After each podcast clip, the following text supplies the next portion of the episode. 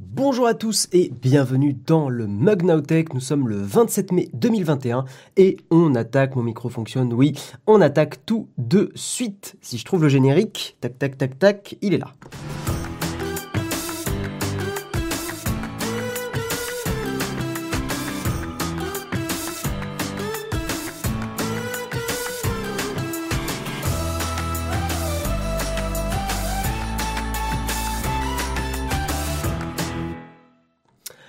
Bonjour à tous, très content de vous retrouver dans le Mug Tech. Salut Ginai et merci à toi pour ton abonnement. Merci pour ton troisième mois d'abonnement, ça régale, ça fait plaisir. Salut DJ Dactylo, salut Sultan, salut Volkingzer, Pierre Rousse, bonjour à tous, bienvenue. Euh, voilà, si ça ne tenait qu'à moi, je ferais tous les pseudos, mais euh, on passerait l'émission à faire les pseudos. Bonjour, en tout cas, bonjour à tous. Merci d'être de plus en plus nombreux d'ailleurs à nous suivre sur euh, Twitch et sur le mug. ça régale, c'est vrai que ça régale parce que la, transition n'a pas toujours été facile vers Twitch. On sait que Twitch n'est pas forcément parfait pour tout le monde, mais c'est nous on est très contents et j'avoue que c'est très chouette pour nous. Bonjour à tous en tout cas, salut et bienvenue dans le mug. Coucou Jérôme qui est dans le chat aussi. De retour à Toulouse, tout à fait, tout à fait, tout à fait. Euh, très content d'avoir été euh, négatif Covid de A à Z parce que c'est vrai que bon, bah avec le train, avec les transports et tout, euh, j'avoue que j'ai un peu serré les fesses, mais non, tout va bien. Je me suis refait tester en arrivant à Toulouse et je suis, je suis bien négatif, donc donc je suis passé au travers des, du, du filet et ça fait plaisir. C'est noté Samuel, effectivement. Aujourd'hui, dans le Mug on va parler de pas mal de choses dans le Kawa. On va parler d'Amazon qui a racheté MGM. Si vous savez pas ce que c'est, vous allez très vite capter. Euh, on va parler de l'USB-C qui euh, reçoit une mise à jour. On va parler de Microsoft, du Mac Mini M1X, incroyable. Euh, on va parler de Fuchsia aussi. Vous allez voir que c'est assez fou ce qui se passe. On va parler d'un dealer aussi, histoire incroyable que Jérôme a partagé hier soir. Effectivement, s'il faut qu'on le fasse dans le mug, un dealer qui s'est fait arrêter grâce à une photo de sa main. Vous allez comprendre très vite. Et surtout, ah, et ça, ça régale. On va parler de cache investigation, parce que votre cher Guillaume Slash, hein, euh, votre cher Guillaume Slash, euh, hier soir, euh, déjà il a, il a eu une petite fin de presta photo, il a discuté avec un client jusqu'à 22h, c'était trop bien. Et 22h, eh ben, il a dit, enfin je me suis dit, je parle de moi à la troisième personne. Hein. Vraiment l'ego de ce mec, non mais et euh, non et, euh, et j'ai mon téléphone qui fait des interférences incroyables. Non et en fait je me suis dit que j'allais regarder le cache investigation justement sur les données personnelles. Donc on va en parler à la fin de l'émission dans la tartine. Euh, on va parler de ce cache investigation. Vous me direz ce que vous en avez pensé si vous l'avez regardé. Je vous ferai un petit récap et je vous donnerai un peu mon, mon, ressenti et mon avis sur l'émission.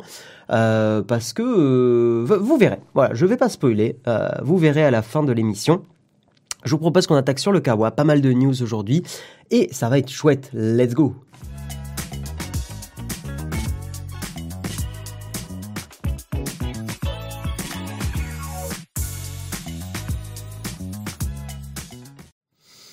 Bonjour à toi Ulrich Rosier qui est dans le chat, le grand big boss de Numérama et de Frandroid et de tout ça. Merci à toi d'être là Ulrich, ça régale.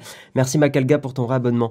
Euh, euh, ouais, on va attaquer et on va parler d'Amazon et de MGM.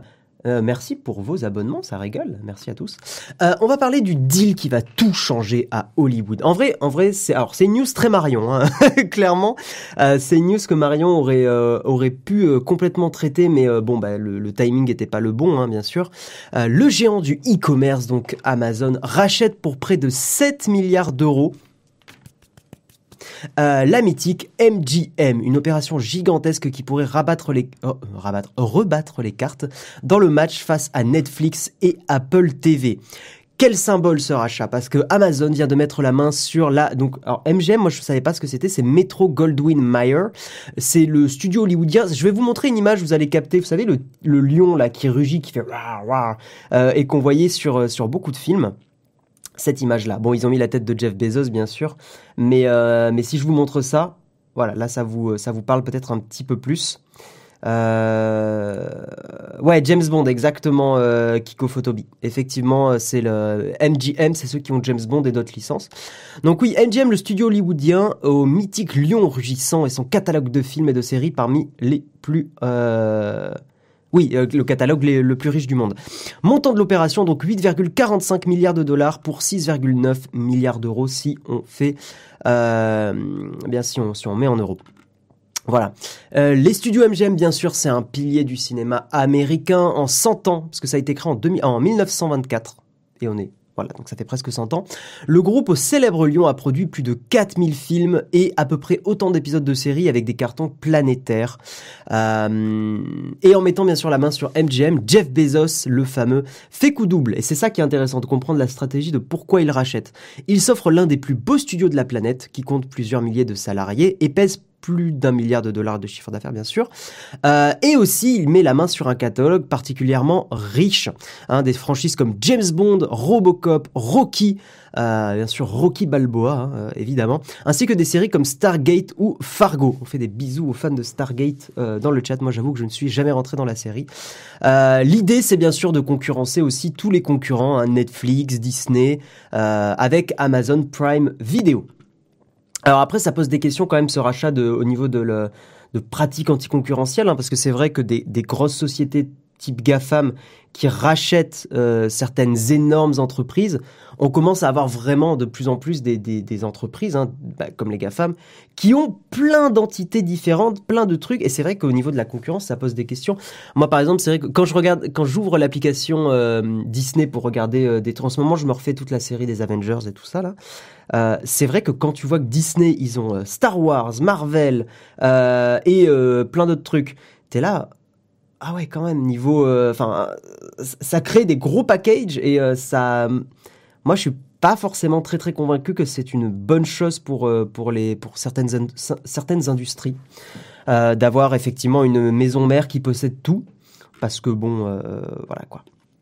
Je, je, je, pense que ça ne motive. Si tout est sous une, sous une maison mère, je pense que ça motive pas les différentes entités à se challenger. Euh, un peu de concurrence, c'est bien aussi, surtout dans le modèle euh, économique qu'on a. On peut, on peut critiquer plein de trucs, mais c'est vrai qu'un peu de concurrence, quand même, euh, peut, en général, c'est un minimum sain et important pour que des sociétés se reposent pas sur leur laurier, pour éviter de faire gonfler les prix, enfin, pour tout, tout, ce genre de raisons. Salut Xorion, Cultura, DDCT qui dit que tu es là grâce à Micode. Eh bien, bienvenue à toi. Euh, Distinct, bonjour Guillaume, c'est l'heure du petit-déj et de Nowtech. Eh bien, euh, bon petit-déj, bon appétit. Alors, qu'est-ce que vous pensez du rachat? Euh, C'est vrai que, alors, voilà, au-delà du, côté anticoncurrentiel, après, moi, j'ai pas grand-chose à en penser au-delà de ça, parce que je suis pas un, expert dans l'industrie cinématographique, mais c'est vrai que c'est un sacré rachat, quoi. Hein, 7 milliards d'euros. Euh, 8,45 milliards de dollars, c'est énorme. C'est fou à quel point les GAFAM grossissent. Ouais, moi, ça m'inquiète, un petit peu quand même. Soyons, euh, soyons honnêtes. Merci The Powler pour ton réabonnement 12 mois. Merci, joyeux anniversaire de réabonnement. On ne dit pas encore GAFAMT avec... T'as raison, Ibou. Effectivement, on dit les, les GAFAMT parce que le Twitch Achat est bien sûr la sixième, euh, sixième entreprise, euh, bien sûr. Merci Slix pour ton rabonnement. En attendant, nos Disney, ni Amazon, ni Netflix ne possèdent Nowtech, moi, C'est vrai. C'est vrai, c'est vrai. Nous, on, veut rester indépendant, Nowtech. Euh, voilà, on, ne cédera pas aux sirènes de l'argent facile, des, ga des GAFAM. De toute façon, le Twitch achat, bien sûr, euh, génère tellement de moula que nous n'avons pas besoin de, n'avons pas besoin d'un tel rachat. C'est pour les, c'est pour les entreprises, c'est pour les manants de se faire racheter par les GAFAM. Nous, euh, sur Notech, on n'a pas besoin. De toute façon, sur Notech, on parle d'Apple. C'est bon, ça génère la moula. Jérôme va me détester. Merci, Johan. C'est cool, vous régalez ce matin. Merci pour vos abonnements. Du coup, des programmes étant sur Netflix vont être retirés. En général, ce qui se passe quand il y a des rachats, c'est que ça met euh, quelques années avant que les droits soient complètement cédés. C'est pour ça d'ailleurs que tu as des euh, tu as des films qui ne sont euh, pas encore migrés. Typiquement, le premier Iron Man, pour reprendre mon exemple, parce que je remate tout en ce moment, le premier Iron Man n'est pas sur Disney plus. Il est il est encore, je crois, les droits sont à sont à Canal, je crois. Voilà. C'est comme quand Disney a racheté la Fox, ça pose un certain problème concernant la concurrence et les libertés que peuvent prendre ce genre de studio. Ouais, moi je suis un peu mitigé. Euh, voilà, on, sait dans l'histoire de, l'économie euh, mondiale, mais surtout américaine, qu'il y a des entreprises qui ont commencé à devenir bien trop grosses et qui se sont fait démanteler. Euh, c'est l'entreprise de tabac j'ai un trou de mémoire, je ne sais plus comment ça, le chat aidez-moi, mais il y a une des, entreprises les plus connues, Twitch c'est Amazon, ouais c'est Amazon derrière, ouais. Une des entreprises les plus connues de, tabac qui... Euh... C'est M6 qui a les droits d'Iron Man, ok, ok, ok.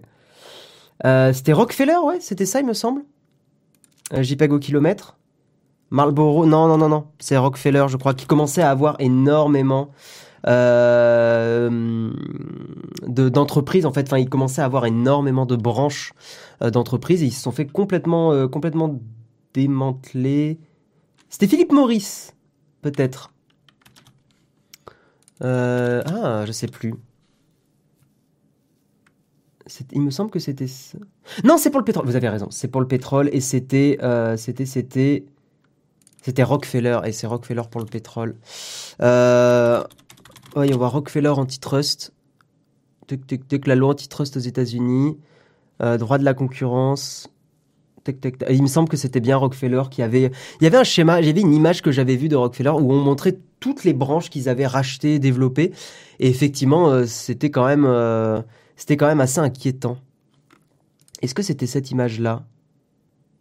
Ah, je crois que c'était... Ouais, c'est ça, c'est cette image. On va la montrer, je vous, la montre pour la culture. Euh, on part un peu dans les graviers, mais c'est vachement intéressant pour votre culture, bien sûr. Il me semble que c'est cette image-là. C'est cette image-là où en, haut c'était Rockefeller qui possédait toutes ces industries-là, euh, plein d'industries effectivement de d'essence en fait, et le problème de ça, c'est qu'évidemment, bah, ça ça ne, enfin, il n'y a pas de concurrence, quoi. donc, euh, donc forcément, bah, tu fais ce que tu veux avec les prix, tu fais ce que tu veux avec le marché. Standard Oil. Standard Oil, ok. Donc c'est pas Rockefeller euh, qui était gravier, ok, mais gravier culture, exactement. Euh... Stand... Ouais, ok. Voilà, bon, ça vous montre un petit peu effectivement que dans l'histoire de l'économie américaine, il y a déjà eu des, des choses comme ça. Hein. Euh, donc encore une fois, ne, pas croire que les GAFAM sont invincibles et tout. Moi, je pense qu'on, euh, je vous l'ai déjà dit, mais je pense qu'on est à l'aube d'une, d'un changement assez violent sur les, euh, sur les GAFAM, sur le fait qu'ils commencent à, être trop puissants. Il y a déjà Facebook qui s'est pris des gros taquets. Alors c'est pas encore très assez violent pour les faire tomber, mais c'est assez violent pour les faire trembler. il, il, claque des dents, hein, Mark Zuckerberg. Croyez pas qu'il est, il est content de ce qui se passe en ce moment. Rockefeller, c'est Standard Oil. Merci pour la précision. Ok. C'est vrai que bon, je, vous avoue entièrement que j'ai pas suivi l'histoire plus que ça. Euh, juste, j'étais tombé dessus il y a longtemps, un peu au détour de, je sais plus trop quoi d'ailleurs, peut-être même d'un live. Euh, mais voilà, ouais, c'est ça. Standard Oil qui possédait beaucoup trop d'entreprises, donc dans le début du XXe siècle, et qui se sont pris des taquets euh, du gouvernement américain. Euh, AT&T s'est pris un démantèlement aussi. Ok, ok, ok. Les lois antitrust, soit les lois anticoncurrentielles. Euh, oui, non, les lois de protection de la concurrence. Euh, la MGM allait mourir tout à fait, euh, Victory. C'est ce qui est précisé dans l'article, c'est que la MGM, il faut bien comprendre aussi, le, rachat euh, intervient à un moment intéressant pour la MGM parce que la MGM était au bord de la faillite. Hein. Elle a été reprise plusieurs fois par plusieurs fonds d'investissement, mais ils n'ont jamais réussi à relancer la machine. surtout parce que en fait, en face, il y a tous les services de enfin face aux, aux, GAFAM, en fait, Amazon, Apple, Netflix et tout, ils avaient du mal, la MGM, à faire quelque chose de viable. Voilà, voilou. On va avancer. Et euh, c'était un article intéressant, je trouve très intéressant. Euh, même si j'avoue que j'aurais bien aimé que ce soit Marion qui le, qui parce qu'elle est un peu plus experte que moi sur ces sujets-là. Nous allons parler, mesdames et messieurs, accrochez-vous à vos sièges, nous allons parler de l'USB type C 2.1. Alors là, ouais, c'est ultra sexy, hein, dit comme ça. Pas du tout. Non, l'USB, euh, l'USB-C 2.1 qui vient d'arriver. Et qu'est-ce que cette USB-C change? Tintin, tin, Eh bien, je vais pas vous, euh, vous faire euh, voilà, tergiverser plus longtemps. L'intérêt de l'USB L'USB-C 2.1, c'est de proposer une alimentation électrique jusqu'à 240 watts. Et là, il y en a qui vont dire, waouh, mais ça va faire péter nos machines et tout.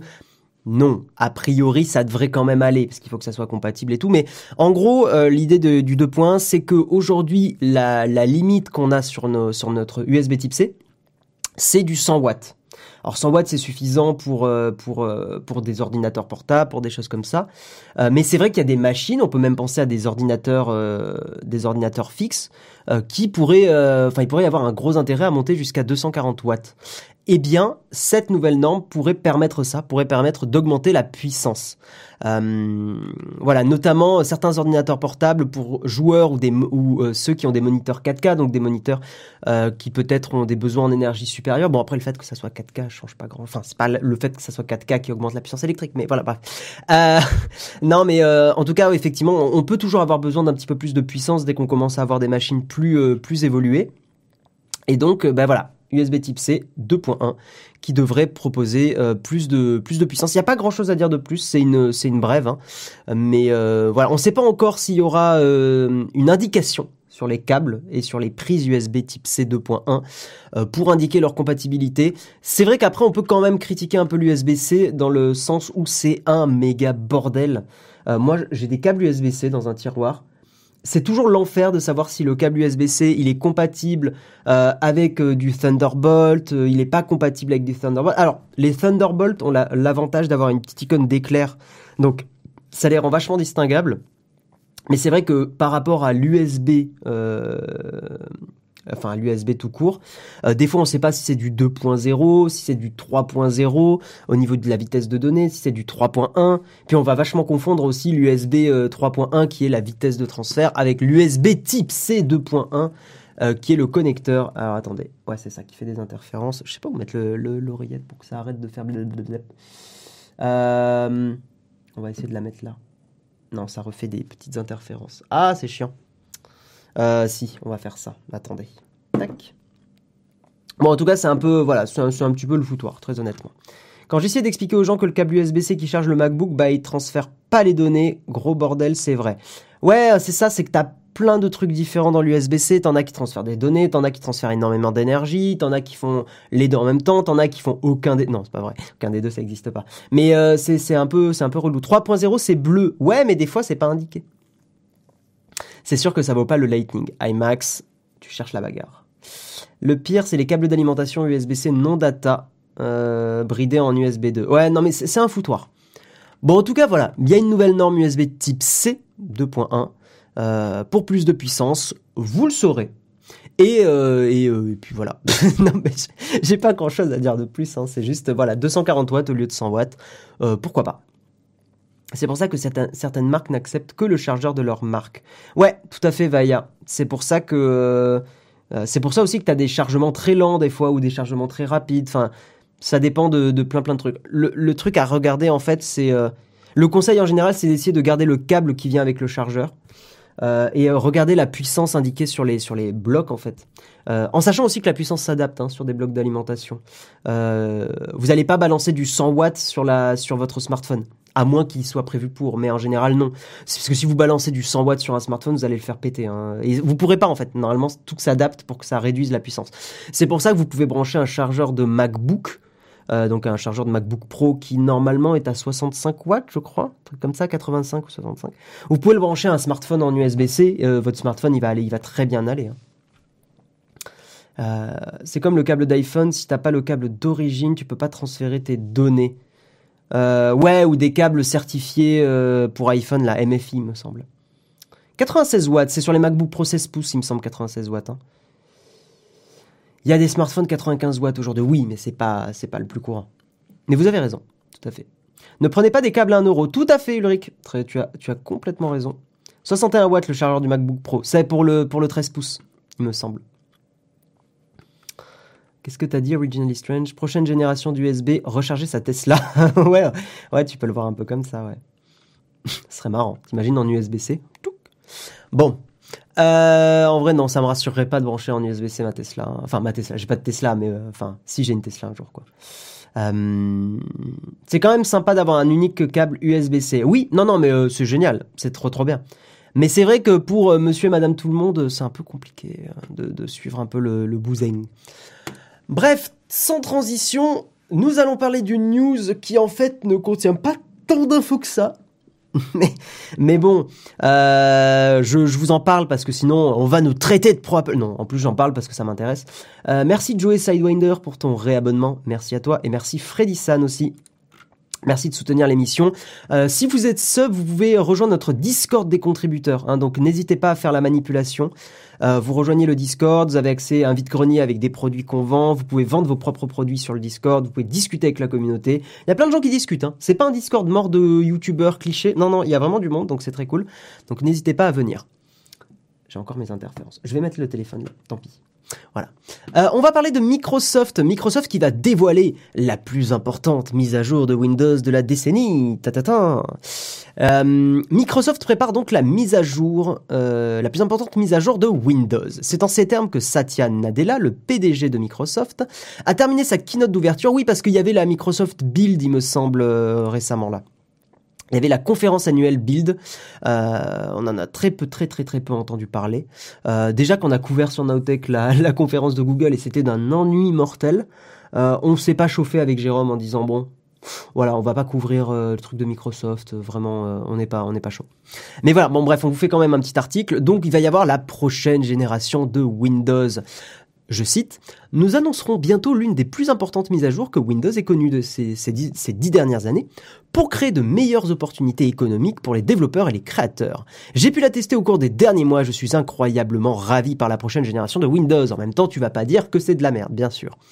Voici la promesse que nous vous faisons, nous allons créer plus d'opportunités pour tous les développeurs Windows dès aujourd'hui et nous accueillerons tous les nouveaux créateurs à la recherche de la plateforme la plus récente, innovante et ouverte pour distribuer et monétiser leurs applications. Nous avons hâte de pouvoir vous en dire plus très bientôt. Voilà, bon. Ok. Je vous avoue que je suis pas convaincu. Euh, le Microsoft Store, ça a jamais pris. Et je pense qu'un des gros problèmes de Windows, c'est qu'en fait, les gens sont trop habitués à installer leurs applis euh, eux-mêmes, en fait enfin via des points exe ou, ou autre. Personne passe par le Microsoft Store. Genre vraiment personne. enfin désolé hein, euh, Microsoft, mais euh, euh, vraiment, genre personne fait ça. Et je pense que ça changera pas. J'y crois pas une à moins à moins que Windows hard block les points exe, mais j'y crois pas une seule seconde.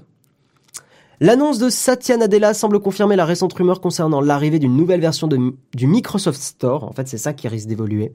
Outre une nouvelle interface, la firme de Redmond prévoirait d'offrir plus de liberté et une meilleure rétribution aux développeurs. Avec ce changement radical, Microsoft espère faire de son store la plateforme de téléchargement d'applications qu'elle aurait dû être depuis le début. Je n'y crois pas, mais euh, on verra. Youpi, un nouveau Windows Vista. Non, euh, ce que fait aujourd'hui Microsoft, et ils ont raison, c'est qu'ils incrémentent, ils font des, patchs incrémentaux sur Windows 10. Ils, font plus de grosses sorties de nouvelles versions. On, on va pas avoir un Windows 11 ou un Windows 12. Euh, Microsoft reste sur Windows. Et je pense même qu'ils vont peut-être enlever Windows 10 et appeler ça Windows tout court. Ils seraient capables de faire ça, ils auraient pas tort, je pense. Euh, on est plus dans du service maintenant. Hein. Enfin, on est plus dans des mises à jour comme ça que, mettre des gros numéros de version. Voilà, clairement. Et je pense que Microsoft a totalement intérêt de faire comme ça. Trop habitué à installer les cracks. Fut une époque où je faisais beaucoup ça, mais plus du tout maintenant, parce que par sécurité, j'installe plus de logiciels piratés sur mes ordinateurs. Euh, je préfère les acheter. Voilà. Et si c'est trop cher, bah j'achète pas. Euh, non, je prends pas de risque en fait. C'est trop. Faut bien comprendre que les gens qui proposent des, logiciels craqués, ils, ils le font pas par bonté de cœur. En général, ils ont un intérêt derrière qui est gagner de l'argent. Et euh, ils peuvent le faire aussi en, zombifiant votre PC et en le revendant sur des marketplaces, euh, sur du marché noir en fait. D'avoir un PC zombie qui permet de faire du, DDoS, du hacking, des trucs comme ça. Donc non, non, j'installe plus du tout de logiciel craqué. Le crack c'est mal, les cracks c'est mal. Non, après je juge pas parce que je, on va pas refaire le débat du piratage en entier, mais le piratage a certains avantages, c'est qu'il rend accessible à certaines personnes qui n'auraient pas les budgets euh, plein de logiciels de création. Il y a énormément de gens qui font de la vidéo, qui font de la, création parce qu'ils ont piraté des logiciels quand ils étaient jeunes. Euh, et il y a des entreprises qui l'ont compris et c'est pour ça qu'il y a des entreprises qui emmerdent pas trop les gens qui piratent des logiciels. Euh, parce que parce qu'il y a plein de logiciels que moi j'ai découvert en les craquant. Hein. Euh, typiquement FL Studio, j'ai fait un peu de musique à une époque parce que c'était piraté. J'avais pas le budget pour euh, quand t'as 14 ans, t'as pas le budget pour pour payer 100 ou 200 balles une licence quoi. Première Pro par exemple aussi bien sûr. Mais après, en fait, souvent, les personnes qui se professionnalisent, elles l'achètent le logiciel. Donc moi, je trouve que voilà, le débat du piratage, euh, je, je on va pas le refaire en entier, mais euh, je considère que euh, c'est, globalement la, et de ce que j'avais lu comme étude, c'est que la balance était soit neutre, soit plutôt positive. Voilà. En fait, ça dépend aussi des domaines. Il y a des domaines où le piratage peut nuire aux industries et il y a des domaines où le piratage augmente la rentabilité de certaines industries. Parce que des personnes vont pirater des trucs, mais derrière vont acheter des produits dérivés, notamment dans la musique. donc voilà. À l'avenir, le plus gros des bénéfices à faire se trouveront sur le le plus gros des bénéfices à faire se trouvera sur le software. C'est pour cela qu'Apple fait tout pour démocratiser ses machines. Oui, ben, bien sûr, c'est une évolution de tous les constructeurs. Ils ont beaucoup plus intérêt à faire du chiffre sur du software que du hardware. Est-ce que le hardware va se... On voit avec les puces ARM que le hardware commence à être très puissant pour des prix beaucoup plus raisonnables. Tout le monde a un smartphone assez puissant dans la poche maintenant. L'argent se fait sur le software maintenant les licences de Windows 10, vous en trouvez à 5-10 balles maintenant sur le net. Enfin, voilà quoi. Sur Windows, je piratais. Si c'était utile et intéressant, j'achèterais la licence. Ouais. Adobe a rendu le piratage super relou, j'ai laissé tomber. Ah oui, oui, oui, non, mais après, il y a des boîtes qui ne veulent quand même pas. Et c'est normal, tu vois, qui veulent pas que tu, tu pirates, bien sûr. Plein d'utilisateurs ont maîtrisé Photoshop grâce au crack futur client fidèle. Euh, ça fait très bizarre de dire grâce au crack. C'est vraiment euh, les camés. non, mais oui, moi je suis assez d'accord avec ça. Je pense que vraiment euh, les entreprises peuvent avoir un intérêt à lutter un peu, mais pas trop non plus. Je sais pas si vous voyez ce que je veux dire. En partant du postulat que ceux qui piratent n'achèteront pas dans les médias, mais constituent une base d'utilisateurs qui vont promulguer, ouais, enfin, qui vont en gros acheter, investir dedans dans leur vie professionnelle, bien sûr. De toute façon, à partir du moment où vous avez une entreprise, euh, craquez pas des logiciels. Hein. Bon, en vrai, le, risque que vous ayez un contrôle est très faible, mais euh, surtout en indépendant. Mais globalement, euh, craquez pas des logiciels, quoi. Si vous êtes professionnel, euh, payez-les, quoi. Euh, surtout si c'est des logiciels que vous utilisez au quotidien. Enfin voilà, moi pas nous par exemple sur Nowtech, les Final Cut, on les achète bien sûr et on en est super content. Euh, et c'est en fait, pour, pour, une boîte 300 balles, le prix de Final Cut est très cher, c'est 300-400 balles, un truc comme ça. Mais en fait, c'est très vite rentabilisé dans une production euh, vidéo. Genre, je vais, en gros, euh, sans donner le budget exact, mais un, un, partenariat avec une marque, un placement de produit, un truc comme ça, comble très vite le, le, le prix d'un Final Cut, d'une licence Final Cut. Euh, Aujourd'hui, la plaie, c'est de ne plus pouvoir acquérir un soft et de devoir obligatoirement s'abonner. C'est un gros débat, Ibou. Euh, D'un autre côté, moi, j'ai été du côté euh, opposé, du côté dev. Euh, le problème, c'est que le prix fixe sur un logiciel ne te permet pas de payer. De, en fait, le plus important pour une entreprise, c'est des revenus réguliers. Si tu ne peux pas être sûr de tes revenus réguliers, c'est très chiant de faire des, de prévoir ton business. Euh, c'est beaucoup plus intéressant de faire des prix euh, du genre. Euh, en gros, il vaut mieux 10 euros par mois que 200 euros. Parce que tu, parce que c'est beaucoup plus facile de prévoir ton, ton, tes revenus, ton business et tout ça avec des, des, revenus réguliers. Il vaut mieux 500 euros régulièrement que 2000 euros un mois et puis pendant un an t'as plus rien. C'est ça, c'est le pire truc pour une entreprise pour prévoir tes budgets, pour prévoir tes trucs. C'est pour ça que tout le monde passe sur l'abonnement c'est pour ça que tout le monde fait ça. Donc juste, euh, bah euh, voilà, il faut euh, serrer un peu les fesses et puis tant pis quoi. C'est c'est comme ça. Mais mais puis moi honnêtement, je suis pas abonné à tant de trucs que ça. En fait, je trouve qu'on peut se dépatouiller quand même pour avoir des choses chouettes sans s'abonner à 46 trucs. 30 hein. euros la formule étudiante Adobe, c'est énorme. J'aurais jamais pu payer ça pendant mes premières années d'études. Ouais, moi j'avoue que j'ai eu la chance d'être en, alternance, euh, donc j'étais, euh, en gros j'ai eu la chance d'être payé assez rapidement dans ma vie pro, ce qui m'a permis de mettre de l'argent de côté aussi.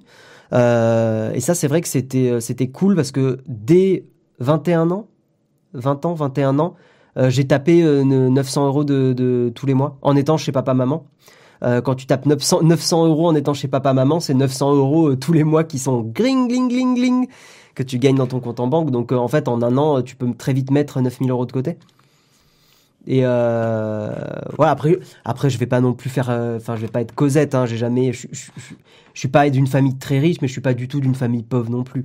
Euh, donc, j'ai jamais eu de, de gros soucis de, de, de, de tunas dans ma vie, mais c'est vrai que c'est quand même cool parce que j'ai pu être indépendant financièrement euh, en fait assez vite aussi. Donc ça c'est vrai que j'ai eu un, confort financier dans ma vie assez rapidement. Euh, j'ai eu beaucoup de chance à l'informatique, ça c'est vrai que c'est euh, un domaine. Moi, typiquement, si j'ai un gosse un jour et que l'informatique est toujours comme il est aujourd'hui, je lui dirais, tu sais pas, tu sais pas ce que tu veux faire, fais ce que alors je, je, dire si tu veux faire un truc vas-y fonce fais ce que tu veux moi je te, je te soutiens machin fonce mais je veux dire si tu sais pas ce que tu veux faire fais de l'informatique il y a des trucs qui sont chouettes en plus et tu verras, c'est la voie royale, tu seras pas emmerdé dans ta vie pro. Euh, tu as de la chance, j'avais pareil, mais ma, ma daronne m'a demandé un loyer pour vivre chez elle, donc bon.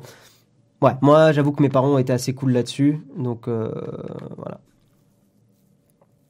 Ça fait 4 ans que je suis chez ma mère, j'ai mis 30 000 euros de côté. C'est pour ça, hein, l'informatique, c'est vrai que c'est la voie. On est full gravier là, euh, totalement. mais l'informatique, c'est assez royal pour ça, c'est qu'on peut avoir très vite en alternance des salaires chouettes, quoi. Euh, donc euh, c'est cool. Et les entreprises ont, intérêt à faire de l'alternance parce qu'elles ont beaucoup de d'abattements en fait.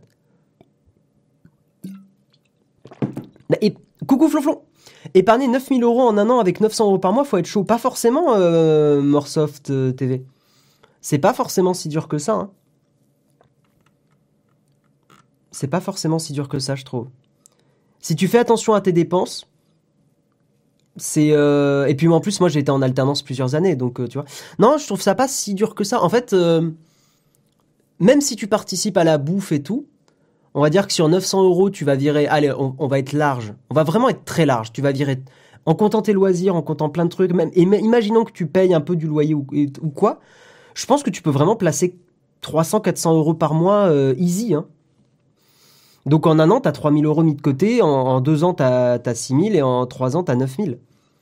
Après, imaginons que tu te fais plaisir, tu t'achètes un nouvel ordi, tu t'achètes un écran. Allez, t'enlèves 2000, 3000 euros dans l'équation. Ça te fait quand même 5000 euros économisés en, 3 ans. Et 5000 euros économisés en 3 ans, c'est assez sympa pour te lancer pendant un an à corps perdu dans, un Twitch ou une chaîne YouTube. Euh, Guillaume, on peut aller chez ta maman pour faire nos études. Elle va pas être contente, ma maman. Non, voilà. Mais après, euh, Guillaume, tu conseilles quoi comme école d'info? Euh, Partez sur des écoles. Moi, je conseille plutôt des écoles publiques type Miage. Euh, la Miage, c'est vraiment très chouette. La Miage, il y a des trucs qui sont pas parfaits. Mais la Miage a une super réputation avec les entreprises. Ils ont beaucoup de contacts avec des, entreprises et vous trouverez de l'alternance assez facilement en fait. C'est ça qui est chouette en Miage. Moi, je prévois de tout mettre sur le, dog, le. Je me sens bien. Enfin, Dogecoin, ouais tu fais tes choix, Oxymore. Allez, on, avance. On avance, on avance, parce que là, on part dans les graviers. On va parler du futur Mac Mini M1X. C'est là où vous pouvez écrire dans le chat, vous êtes des Apple fanboys. Un petit peu Un petit peu Mais en même temps, c'est intéressant. Euh, Apple fait des évolutions en ce moment avec la puce M1 qui sont super intéressantes. Alors, qu'est-ce qu'on va faire? Eh bien, on va vous montrer des petites images. Je fais un petit zoom. Hop, voilà. Des petites images du Mac Mini M1X, qui serait la version redesignée du, Mac Mini euh, classico, avec beaucoup de changements. Alors ça, c'est des rendus euh, préliminaires, hein. il n'y a aucune certitude que ça soit gardé, mais par contre, c'est quand même de grosses rumeurs et c'est potentiellement la future connectique qu'on pourrait avoir sur les Mac, euh, sur les Mac Mini. on aurait donc là, ça j'imagine que c'est une prise secteur, 4 ports Thunderbolt, ou 2 ports Thunderbolt, 2 ports USB-C, des ports USB euh, type A, c'est quand même très bien d'en garder quelques-uns pour brancher une souris, un clavier, des trucs comme ça. Un port Ethernet et une prise HDMI. Euh, on aurait un design un peu plus fin. On le sait, hein, il y a beaucoup d'espace perdu dans les dans les Mac euh, maintenant avec la puce M1. une plaque de plexiglas blanche, donc un design un peu moins métal, un petit peu plus vert, précieux. voilà, hein, donc le, le Mac Mini va être beaucoup beaucoup plus fin euh, et, puis voilà, pas grand chose à dire de plus, mais au moins vous avez des premiers rendus, quoi. Le prix, on l'a pas. On n'a pas d'infos sur le prix. Euh, et on ne sait pas encore si vraiment ça va être annoncé à la, si ça va être teasé à la WWDC. Euh, voilà, pas de DisplayPort curieux, non pas forcément curieux, parce que l'HDMI 2.1 permet de transmettre de la 4K 60 images secondes, sans, même de la 4K 120 images secondes, sans aucun problème. Euh, il faut juste avoir des câbles compatibles, mais vous en chopez sur Amazon à, moins de 15 euros. Moi, j'ai acheté deux câbles. Comme j'ai changé de télé, j'ai acheté deux câbles euh, pour avoir euh, des, de l'HDMI 2.1. et ça marche très bien. Ça marche très très bien avec des, bons câbles. Typiquement, par exemple, pour les gens qui ont une PlayStation 5, c'est important d'avoir des câbles de très bonne qualité. Oui, ça permet de passer de la 8K aussi. Non, mais l'HDMI 2.1 est une très bonne connectique. Mais en fait, c'est juste que le DisplayPort est mieux dans le sens où la norme du DisplayPort était déjà évoluée de base. Donc, dès que tu branches du DisplayPort, t'as moins de chances d'avoir des trucs bizarres, quoi. Prix 599 euros. T'as vu ça où? Normalement, le prix n'a pas été indiqué. hein. Non, non, c'est des rumeurs, il n'y a pas de prix. Il n'y a pas de prix, il n'y a pas de prix. Qu'est-ce que tu penses de la mise à jour iOS 14.6 Je sais pas. En ce moment, je, euh, suis vraiment sur mon Android. hein, je suis revenu sur le Pixel 4a. Euh, en fait, ce qui se passe, vous le savez sur Nowtech, en gros, mon, comment dire, l'iPhone 12 mini, c'est vraiment le téléphone pro pour Nowtech. Ça me permet aussi bah, d'utiliser un petit peu l'iPhone au quotidien pour pouvoir bah, vous dire ce que j'en pense, tout ça, et pour pouvoir le comparer dès qu'il y a l'iPhone 13 qui va sortir. Mais en fait, au quotidien, et je vous l'avais dit en vidéo, je vous l'avais dit en live, mon téléphone, c'est le Pixel 4a. Et c'est un téléphone où je fais de plus en plus la démarche de n'avoir aucune appli de réseaux sociaux. En gros, d'avoir un téléphone qui est euh, le téléphone sain d'esprit. En, euh, le téléphone où il n'y a pas de réseaux sociaux, je suis pas interrompu par des notifs. Les seuls notifs que j'ai, c'est Signal, donc les conversations, et mon calendrier. Et Twitch aussi, parce que pour voir les lives qui démarrent et tout. Voilà, j'ai pas de réseaux sociaux. Je les ai tous désinstallés sur le Pixel 4a parce que je veux pas que ça me pollue l'esprit. Ça me, ça me polluait trop l'esprit. Là, il y a un mois et tout, j'étais trop dessus et ça me, voilà. Donc j'ai tout viré. Par contre, sur le Pixel, euh, sur le, euh, l'iPhone 12 mini, celui-là, il reste sur mon bureau ou il reste chez moi. Il sort rarement de, de, chez moi. Et dessus, par contre, là, j'ai beaucoup de réseaux sociaux, même si j'ai désactivé beaucoup de notifs et tout. Mais j'ai beaucoup de réseaux sociaux euh, pour pouvoir euh, justement bah, bosser parce que ça fait partie de notre boulot aussi. Mais le problème, c'est que les réseaux sociaux, on le sait, hein, ils bouffent beaucoup de, temps d'esprit, quoi. Et j'ai plus le temps pour ça. Ça me fatigue et ça m'agace, donc je le fais plus. Euh, voilà un peu comment j'organise aujourd'hui ma, ma vie. Après, certains diront, oh, t'as deux smartphones, machin. Oui, c'est un luxe. C'est un luxe. Après, c'est aussi notre métier de tester des téléphones et tout ça. Et, euh, encore une fois, hein, je vous le dis, le Pixel 4a, euh, trop bien. hein, c'est un super téléphone. hein, il est très, très, très bien. De toute façon, l'autonomie du 12 mini, tu peux pas aller très loin de chez toi. C'est faux, ça. T'es très déçu de l'autonomie, moi, pas du tout, Ulrich. Vraiment, le, le 12 mini, il tient très bien. Il tient très bien la bonne journée. Après, je fais partie des gens qui jouent très peu sur le téléphone. Donc j'imagine que si tu lances beaucoup de jeux, bon. Euh, mais non, euh, vraiment, euh, enfin moi je vous rassure là-dessus, le 12 mini, il est très très bien au niveau autonomie. Je suis pas déçu du tout, moi. Un peu hors sujet. Mais tu penses quoi du fait que... alors, je vois ton long message, Quink. Pose-le à la fin de l'émission. C'est un peu trop long pour en parler maintenant.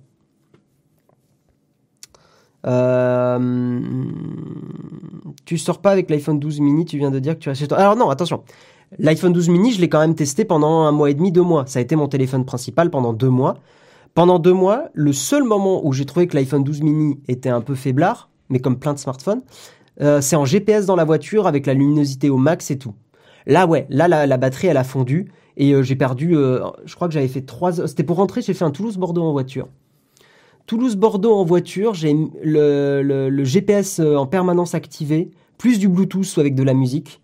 en, trois, en 2h30, 3h, euh, ça m'a ça m'a défoncé la batterie du 12 mini, quoi. Ça l'a ça l'a vidé.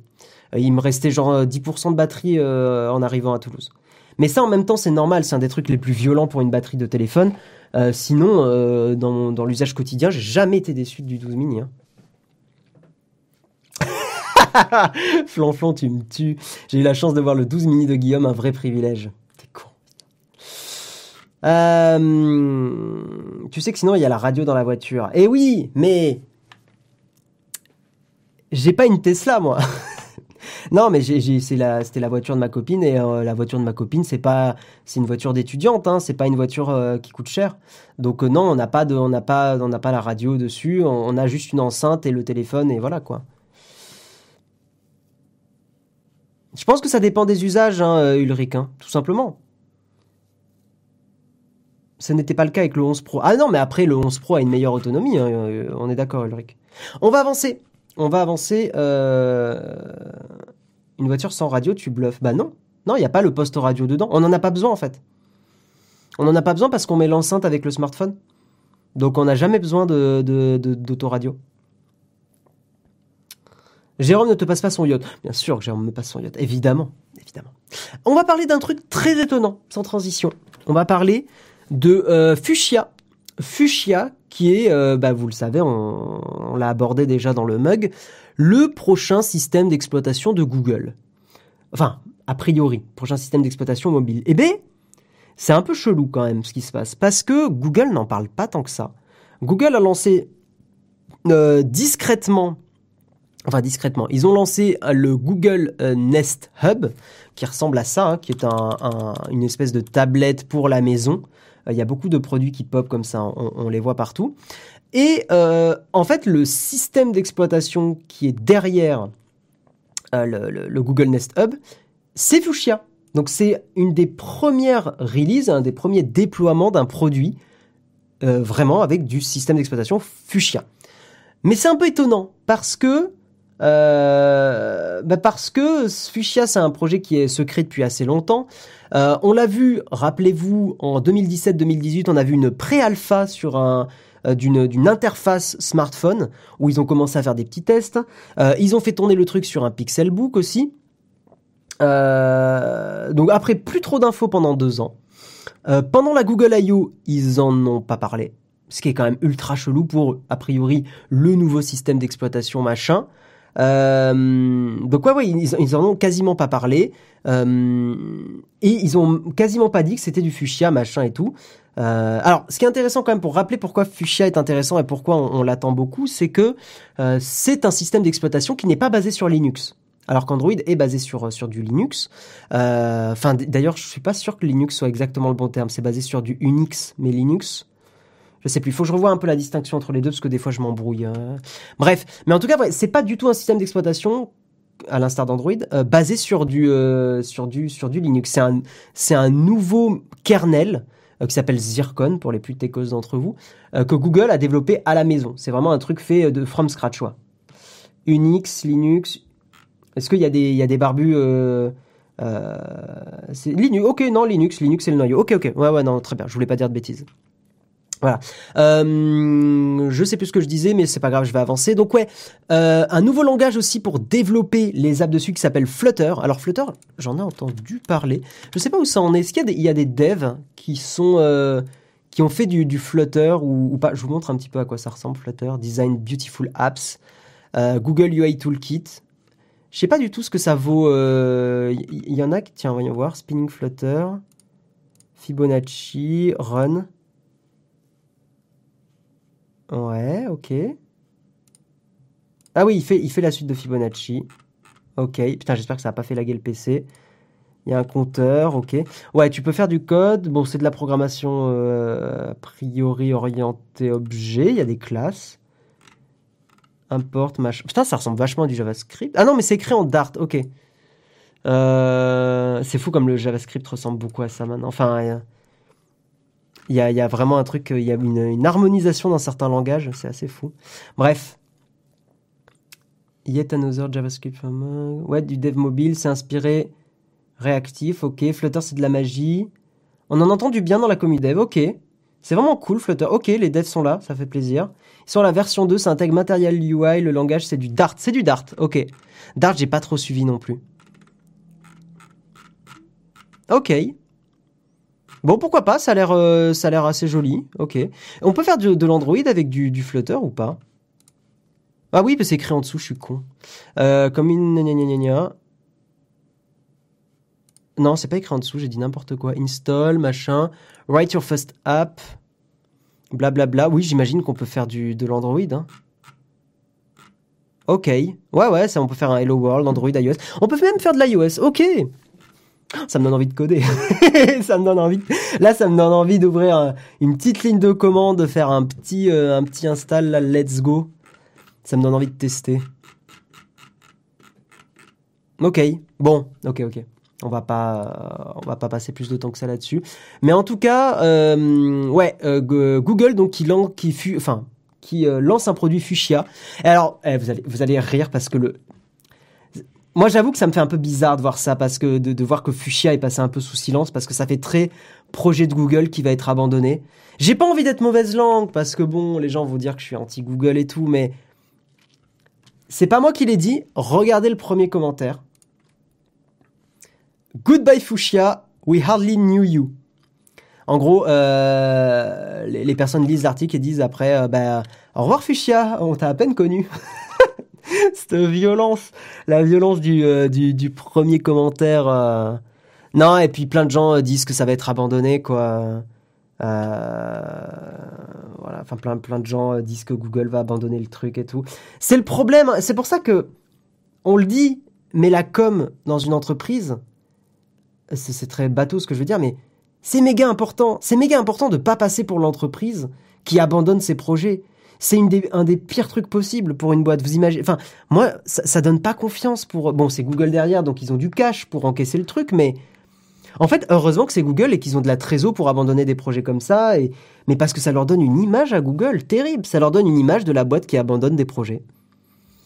Et ça donne pas envie d'investir dans un écosystème. Pourquoi vous croyez qu'il y a beaucoup de gens qui sont plutôt, qui sont très fans d'Apple et qui préfèrent dev sur du Apple et qui, et qui investissent plus sur les apps iOS que de l'Android? C'est parce que ils savent que Apple, euh, s'il y a bien un truc qu'on peut leur, euh, comment dire, qu'on peut leur, leur attribuer, c'est que euh, Apple abandonne pas trop certains trucs au niveau du dev, quoi, n'abandonne pas euh, des plateformes, n'abandonne, enfin, alors que Google euh, a ce côté très startup où il lance 46 projets et il les abandonne tous et ça donne juste pas envie de s'investir. Regardez le, maté- regardez le matériel design. Il y a eu genre 46 évolutions du matériel design. Aujourd'hui, tu me dis, fais un projet en matériel, donc le- le truc de l'interface pour, euh, pour des trucs Android. Voilà, il y a eu euh, 46 évolutions, je sais pas laquelle prendre. C'est un peu comme si Naotech promettait des vidéos et il les faisait pas. Putain, mais c'est exactement pareil.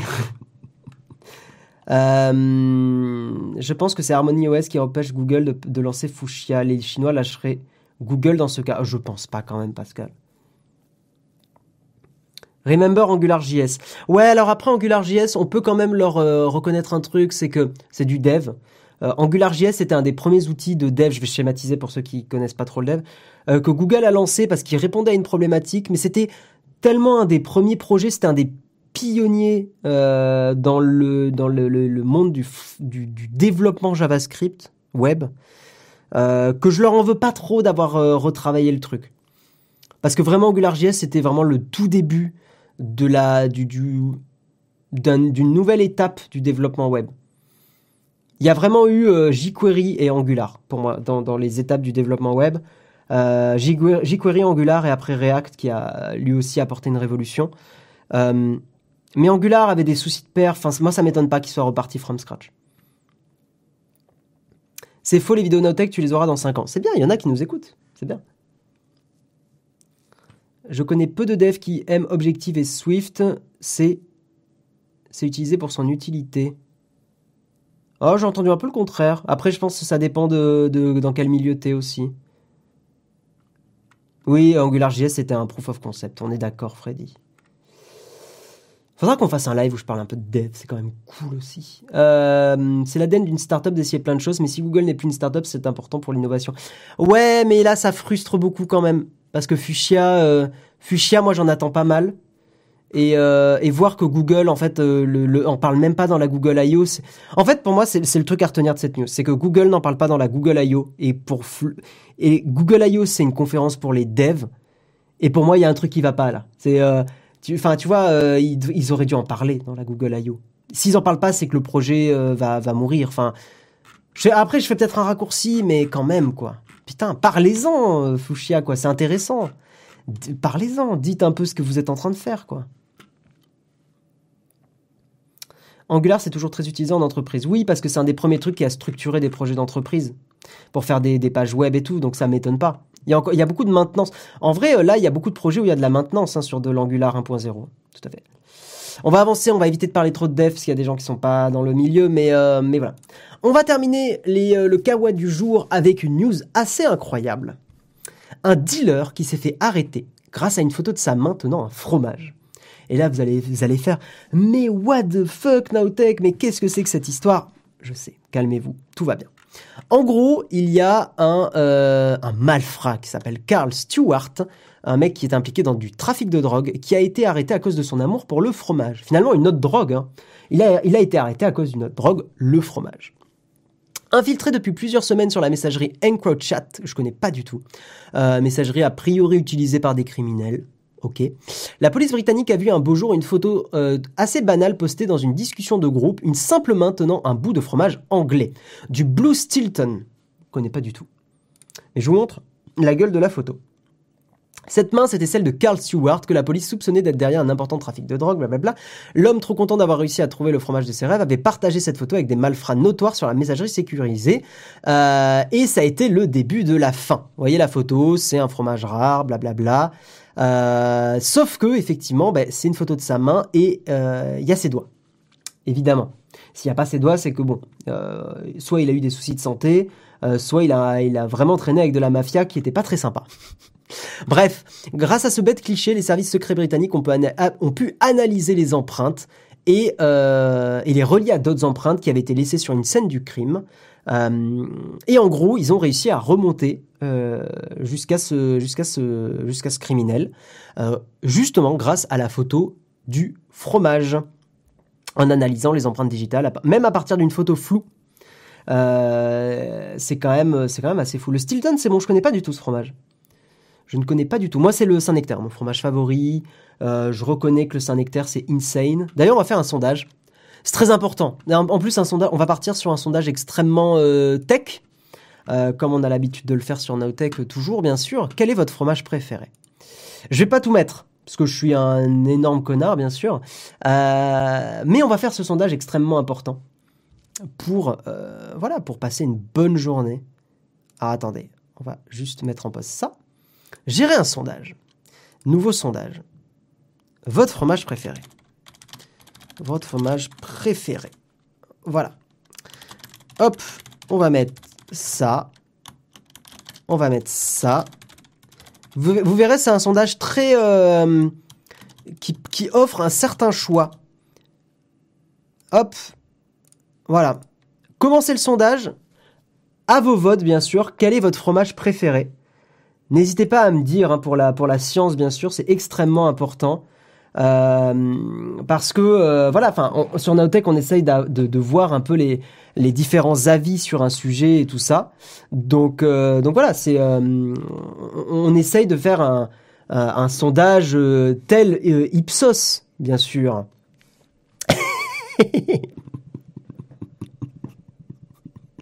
voilà, mais après, vous votez ce que vous voulez, bien sûr. Hein. Euh, bien sûr, aucun, j'aime pas le fromage. Je sais qu'il y a des gens qui détestent le fromage. Je sais qu'il y en a que, il y en a que ça, ça dégoûte. C'est quoi le Saint-Nectaire? Ça, ça va chier par contre. Ça, ça va pas du tout. Par contre, le problème du Saint-Nectaire, c'est que si c'est un Saint-Nectaire industriel, c'est pas bon. En fait, c'est même pas que c'est pas bon, c'est que ça a pas de goût. Euh, le Saint-Nectaire, c'est un fromage que je trouve assez fin. Là, on est gravier, hein. on est on est full gravier là. Non, le, Saint-Nectaire No Troll, c'est un fromage que j'aime énormément, mais effectivement, c'est un fromage qui est très fin euh, et qui est bon uniquement si on achète du bon Saint-Nectaire, sinon c'est pas bon quoi. Bon alors, je regarde un peu les résultats du sondage. Putain, mais vous aimez tous le Saint-Nectaire en fait. C'est incroyable. C'est assez fou en fait. Bon bah c'est cool, bah on est d'accord alors. C'est bien. On est tous d'accord, c'est chouette. Euh, avançons dans l'article. En 2014, lors de la... Alors ça c'est vachement intéressant. Si vous voulez euh, regarder des trucs euh, ultra passionnants sur du hacking, vous avez des, des, conférences du Chaos Computer Club dont on a parlé dans la vidéo sur la dégooglisation. On en a parlé un petit peu de ça. Il y a un hacker allemand qui a prouvé qu'il était possible de reproduire une empreinte digitale à partir d'une simple photo. Cet allemand s'appelle, euh, j'imagine qu'on prononce Jan, Jan Chrysler, qui avait pris un cliché d'Ursula von der Leyen, donc c'était une ministre fédérale allemande de la défense. Il a pris la photo de cette personne et euh, il a extrait une reproduction fidèle de son empreinte digitale, capable de tromper des systèmes d'authentification biométrique comme celui de l'iPhone. Voilà, allez voir des conférences du Chaos Computer Club si vous aimez le hacking et tout, vous allez kiffer. Euh, il y a des, en fait, il y a aussi ça dans la nuit du hack. Hein. Il y a des gens qui font des conférences incroyables euh, sur des trucs qu'ils arrivent à bidouiller et tout. C'est assez insane. Bref, voilà pour l'histoire du jour. Euh, tout est parti d'un fromage. voilà. Et, et, on en a fait tout un fromage, bien sûr. Bien sûr, bien sûr. Jeanne au secours. Yann au secours. Putain, terrible. Terrible, terrible. Mais vous savez ce qui n'est pas terrible? Eh bien, c'est notre sponsor ExpressVPN, bien sûr. ExpressVPN, vous les connaissez. Je vais mettre le site web immédiatement. Euh, ExpressVPN, c'est un VPN exceptionnel. Non, on n'est pas dans le Twitch achat. Non, ExpressVPN, c'est un VPN euh, bah, qui est euh, partenaire de, du mug et, de, et même de la chaîne YouTube aussi, parce qu'on a, on a fait des vidéos sponsor avec ExpressVPN. C'est un VPN qu'on aime beaucoup parce que c'est un VPN déjà qui est performant, qui permet effectivement de regarder euh, des choses peu importe où vous êtes, enfin de vous situer n'importe où dans le monde. c'est un VPN qu'on aime bien aussi parce qu'ils ont des engagements sur la vie privée qui nous plaisent. Ils n'enregistrent pas l'adresse IP, l'historique de navigation, etc., etc. 160 localisations serveurs dans le monde. Ça fonctionne sur plein d'appareils. Donc ça, c'est vrai que c'est très très chouette. Et euh, surtout, vous pouvez tester gratuitement pendant un mois ExpressVPN. Si vous n'êtes pas satisfait, satisfait, vous êtes complètement remboursé. Et si vous êtes satisfait, vous avez trois mois offerts grâce au lien expressvpn.com slash TV. On les remercie d'être les sponsors de l'émission. Et on fait un petit bisou à Pritel aussi, qui sont notre deuxième sponsor, mais Jérôme vous en parlera plus en détail demain, normalement. Mais voilà, le lien normalement a dû apparaître dans le chat. Si vous voulez tester ExpressVPN, vous avez un mois pour, euh, pour faire ça.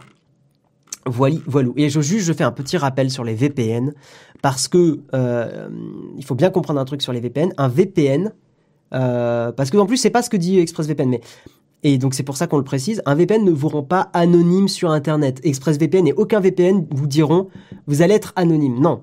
Voilà, un VPN va en général pas collecter les données que vous faites sur votre navigation et tout. Un VPN peut contribuer un petit peu à l'anonymat parce que un tout petit peu parce que il va changer votre adresse IP et donc vous mettre autre part dans le monde. Mais ce que je veux dire, c'est que si vous êtes connecté à votre compte Google et que vous utilisez un VPN, vous serez pas du tout anonyme, hein. euh, mais genre vraiment absolument zéro. Euh, donc voilà, un VPN ne rend pas anonyme. Un VPN peut protéger certains aspects, euh, mais un VPN ne rend pas ne rend pas du tout anonyme. C'est important de le préciser. Je, ne veux pas euh, faire croire des trucs aux gens qui ne sont pas, qui ne sont pas vrais. Euh, il y a un bundle ExpressVPN et Saint-Nectaire. On va appeler ExpressVPN tout de suite pour leur demander, parce que c'est une excellente question. Est-ce qu'on peut, vous êtes, vous êtes incroyable, je vous adore. Est-ce qu'on peut avoir d'autres fromages que le Saint-Nectaire via ExpressVPN? Faut leur demander. Mais comme tu peux te mettre n'importe où dans le monde, tu peux très bien te mettre euh, au Royaume-Uni et commander du Blue Stilton. Voilà, Grâce à ExpressVPN, vous pouvez choper le fromage de vos rêves. Et ça, ça fait plaisir quand même. Non, vous êtes fort, vous êtes très très fort. Bref, mais vous savez ce qui est très fort? Ce qui est très fort, c'est le cache investigation d'Élise Lucet et de son équipe. Donc, euh, eh bien, on va, on va passer à cette tartine. Et on va aussi lancer un sondage pour savoir si vous avez regardé déjà Cache Investigation et si vous avez aimé l'épisode sur les données personnelles. C'est parti.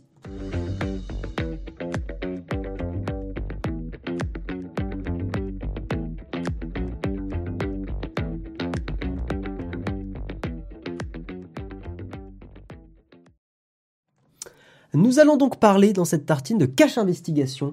Votre cher Guillaume Slash, de 22h à minuit hier, a euh, pris des notes sur euh, tout le cache investigation pendant que euh, il le regardait. Voilà, toutes les petites notes que j'ai prises hier soir. Ben ouais, on bosse sur Nowtech.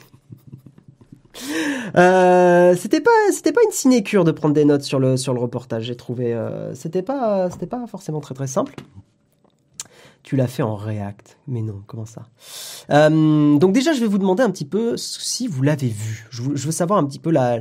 Et alors, dites-moi ce que vous en avez pensé aussi en, développant un petit peu votre votre votre votre avis sur le sur le documentaire, euh, parce qu'après, je vais faire un sondage juste pour avoir un ressenti global.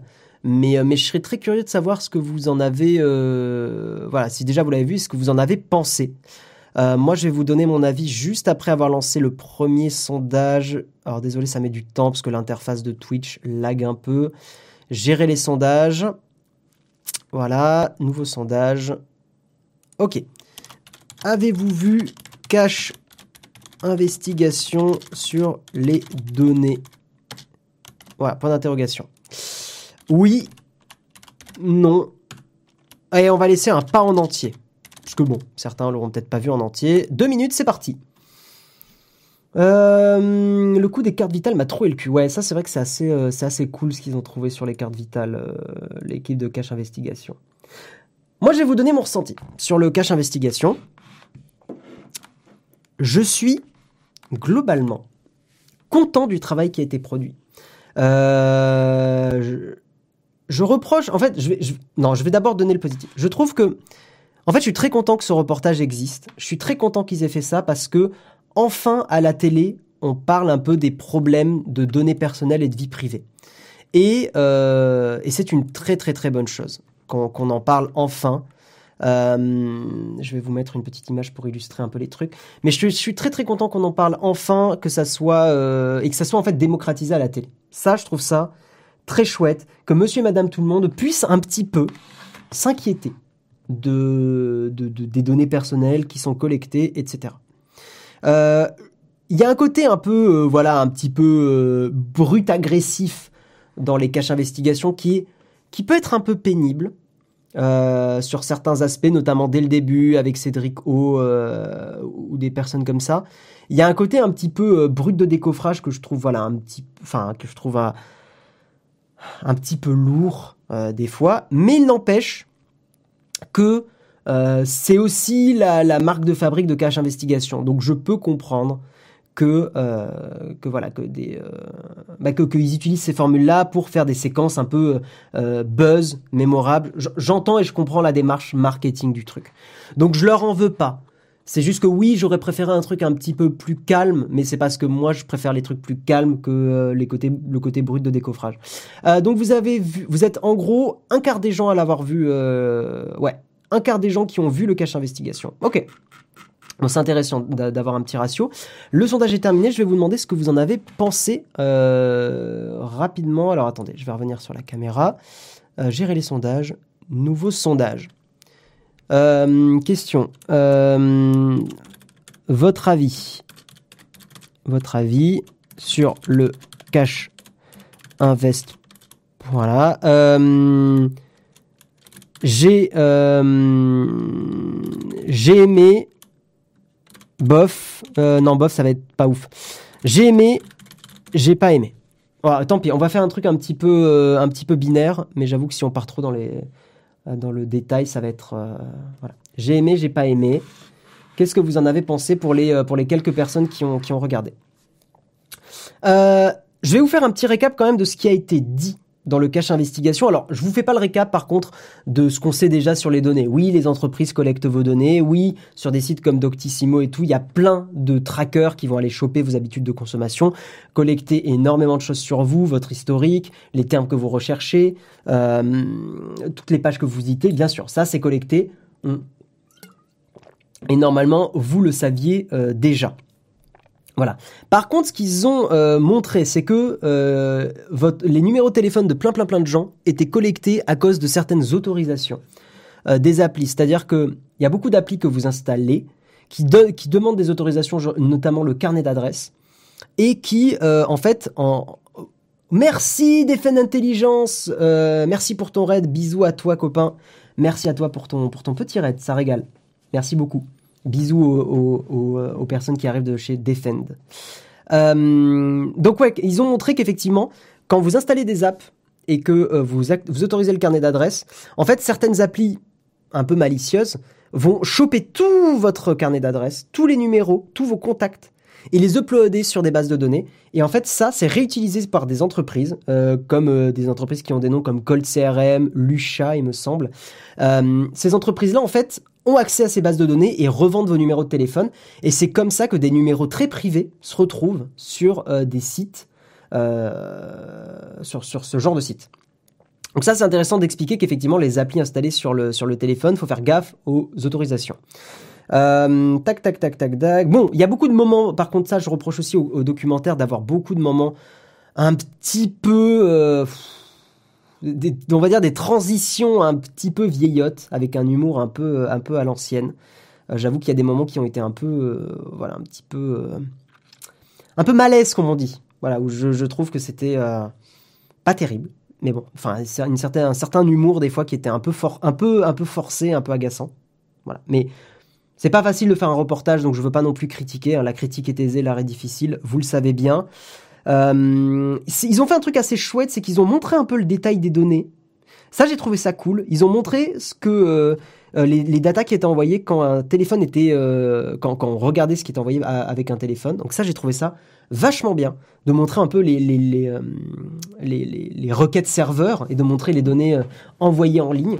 Ça, c'est vrai que c'est chouette avec la grossesse. J'ai bien aimé le fait qu'ils prennent un exemple avec la grossesse euh, parce que c'est quand même des moments très intimes de la vie d'un couple et d'une femme notamment, euh, la grossesse. Donc effectivement, ça c'est plutôt bien. Ça, je trouve ça très très bien qu'ils aient. Vous êtes trois quarts à avoir aimé le, documentaire. Ok, donc il y a quand même un, quart qui a pas aimé. donc ça c'était bien. Ils ont un peu mis Doctissimo dans la sauce, c'est très bien aussi. Alors, moi, ça me fait rire parce que s'il y a bien un truc qu'on voit avec Cache Investigation, c'est qu'il y a beaucoup de personnes, euh, de personnes qu'on voit dans le documentaire, notamment un des dirigeants de Doctissimo, là, enfin du groupe euh, derrière Doctissimo. Il y en a, ils savent pas communiquer. C'est-à-dire qu'en gros, Cache Investigation arrive dans les locaux de Doctissimo et il y a un gars euh, qui, qui est un des, un des, un des pontes du, de Doctissimo qui appelle la police, leur dit vous dégagez, machin, bidule. Ce gars ne sait pas communiquer. Parce qu'en fait, quand tu as Élise Lucet dans tes locaux et que tu as quelque chose à te reprocher, tu fais surtout pas ça en fait. Tu proposes. En fait, il, n'est pas intelligent parce que euh, la communication de crise et tout, normalement, euh, la bonne réaction, c'est de la jouer cool. C'est-à-dire de, faire Ah, Élise Lucet, machin, bah, je vous offre un café. Euh, en, gros, il faut la jouer comme. Enfin. Il, y a des gens qui savent pas communiquer en situation de crise, vraiment. Le mec, il est en mode, il les insulte à moitié, il fait vous dégagez, vous avez rien à faire ici, quitte à les bousculer et tout. Tu fais pas ça. Ça crée des images qui vont être évidemment republiées et qui vont bad buzz. Voilà. Et il y a l'autre patron d'une autre entreprise aussi derrière euh, qui sait pas communiquer. En fait, il y a bien un truc à comprendre. c'est que vous êtes, boss dans une entreprise qui a un business model très douteux. Vous faites pas d'interview en fait. Vous, vous, fermez votre gueule. Enfin, vraiment, à chaque fois qu'une personne communique avec Elise Lucet, Elise Lucet, elle est, elle est forte pour ça, c'est qu'elle met une pression monstrueuse elle a un certain charisme, euh, Elise Lucet, et euh, elle a une certaine aura. Et je pense que c'est une journaliste qui effectivement est intéressante pour ça, c'est que elle, te lâche pas quoi. Genre, elle lâche pas les gens. Donc ça, ça j'avoue que j'ai bien, euh, j'ai bien aimé. Alors, qu'est-ce que tu dis, Quentin? J'ai jamais compris en quoi une entreprise avait à répondre de quoi que ce soit envers Elise Lucet. C'est pas la police. D'où elle se permet de rentrer dans les locaux des entreprises? C'est une journaliste. Le journalisme, par définition, c'est un métier qui bouscule. Le, bon, le journalisme d'investigation, c'est un journalisme qui fera jamais plaisir aux personnes que, sur lesquelles tu enquêtes. Donc il faut pas, moi ça m'étonne pas que ça, ça, bouscule un peu les gens. Et je trouve que c'est plutôt intéressant. Euh, ça fait des images qui, sont effectivement partageables et, euh, et, et, qui vont buzzer. Donc c'est intéressant et ça met un peu aussi dans la sauce certaines boîtes qui effectivement euh, n'ont pas de scrupules depuis des années à collecter des données. Donc moi ça me choque, ça me choque pas. Le mec en fait il est, bête le gars de Doctissimo parce qu'il aurait vraiment dû vraiment dû la jouer cool. En mode, ah, Elise Lucet, pas de souci, prenez un café, on en discute. Et, euh, et voilà. Et, euh, ou alors, très gentiment dire, sourire, très gentiment dire, voilà, là je travaille, je suis pas disponible, rappelez-moi. Et au pire, le mec, il, répond plus, tu vois. Là, là, il a fait une, des pires choses que tu fais en communication, c'est de s'énerver. Parce que ça, donne l'impression que tu as quelque chose à cacher. Il faut jamais faire ça. Euh, voilà, bref, bref, bref, bref, bref.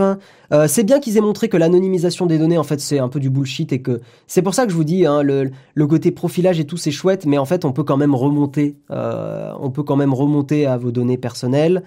Euh, il y a une interview de Cédric O, qui est le responsable du numérique, quelque chose comme ça, secrétaire d'État au numérique, il me semble. Je crois que c'est le, titre.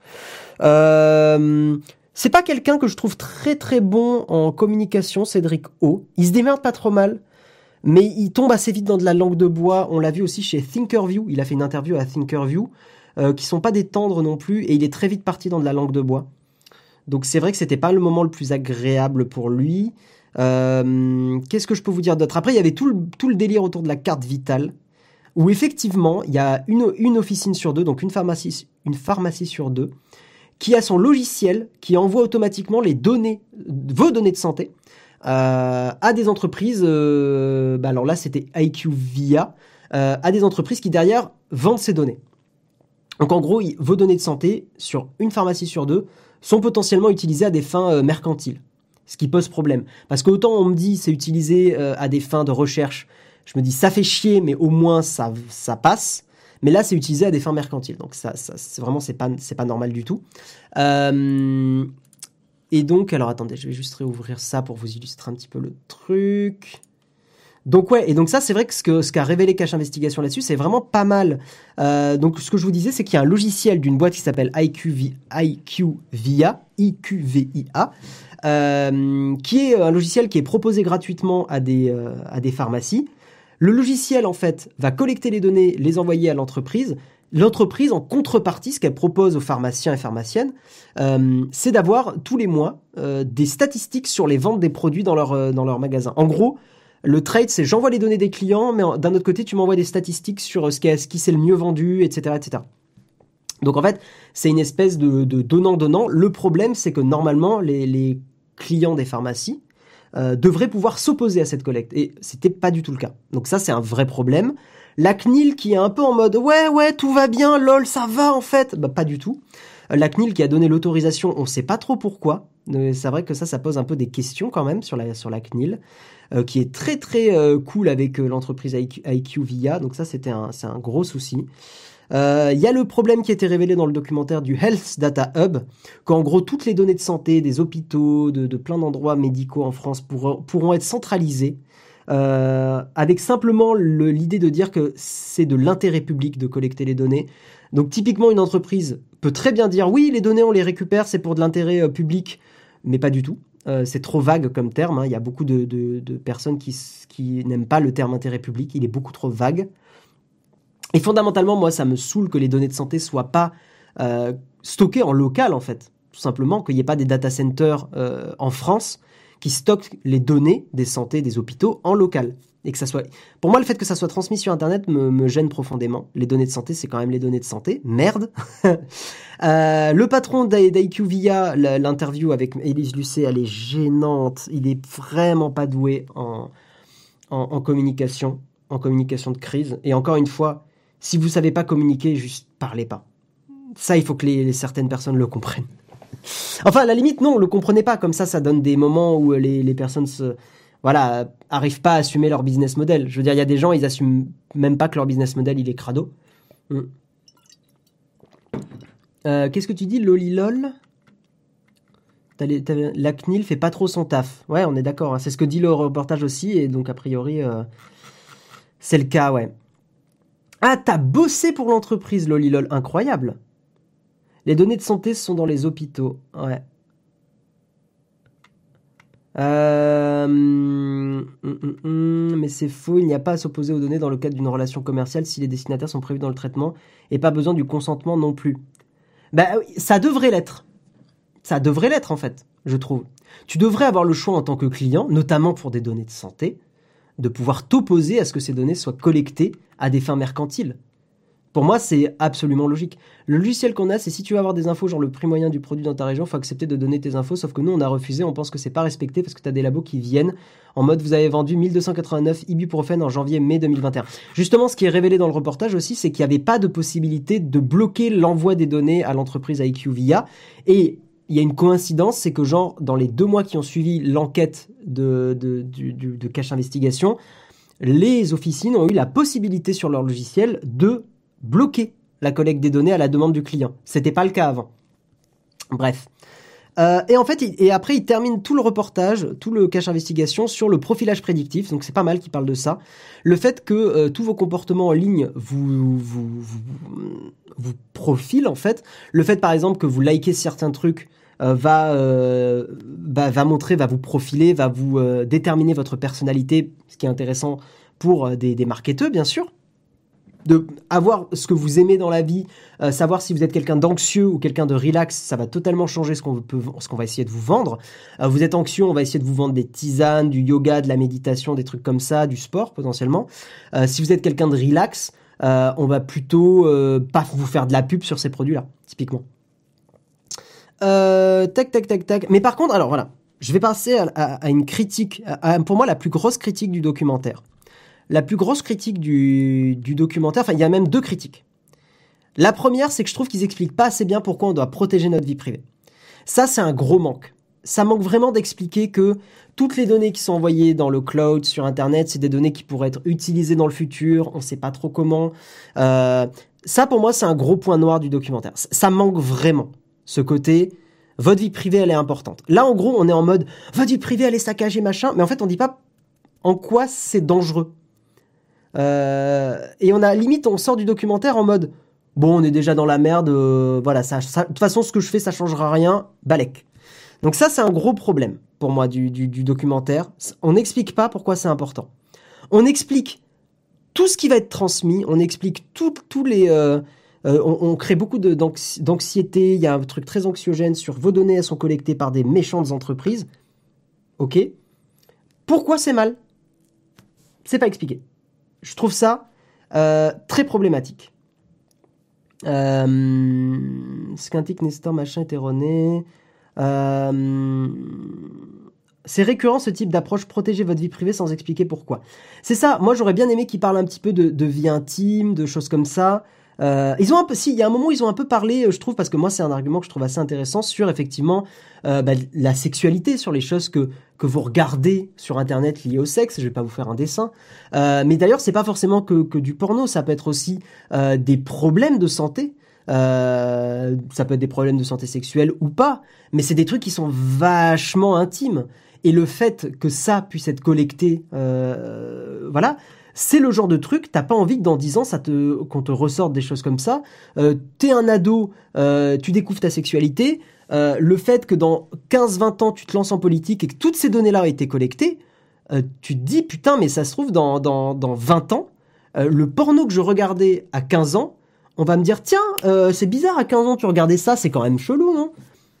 Voilà. Enfin, vous voyez ce que je veux dire, c'est que tous ces trucs-là sont pas assez expliqués, je trouve.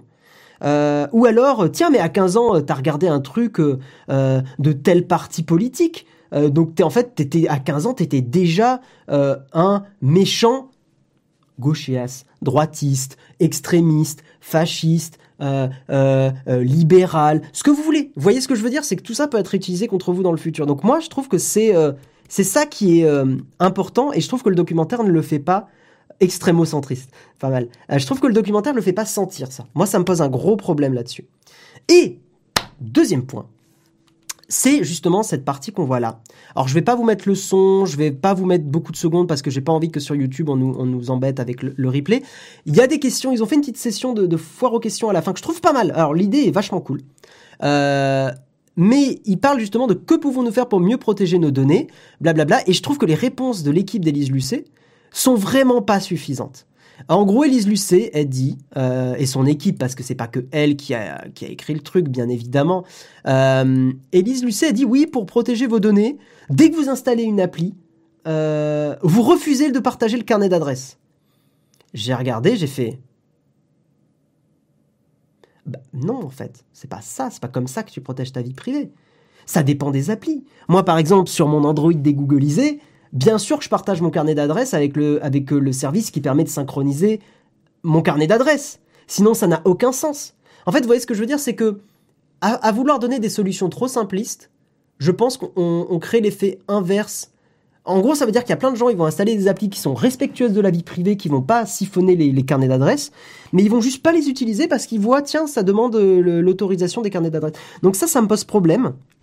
Et euh, surtout, ça, moi, il y, a vraiment des trucs en mode, mais pourquoi vous parlez pas euh, du, euh, de, solutions simples type installer Firefox, euh, des extensions, typiquement installer. Bon, alors uBlock Origin, ok, c'est un côté un peu barbu, mais c'est pas compliqué d'installer uBlock Origin en vrai.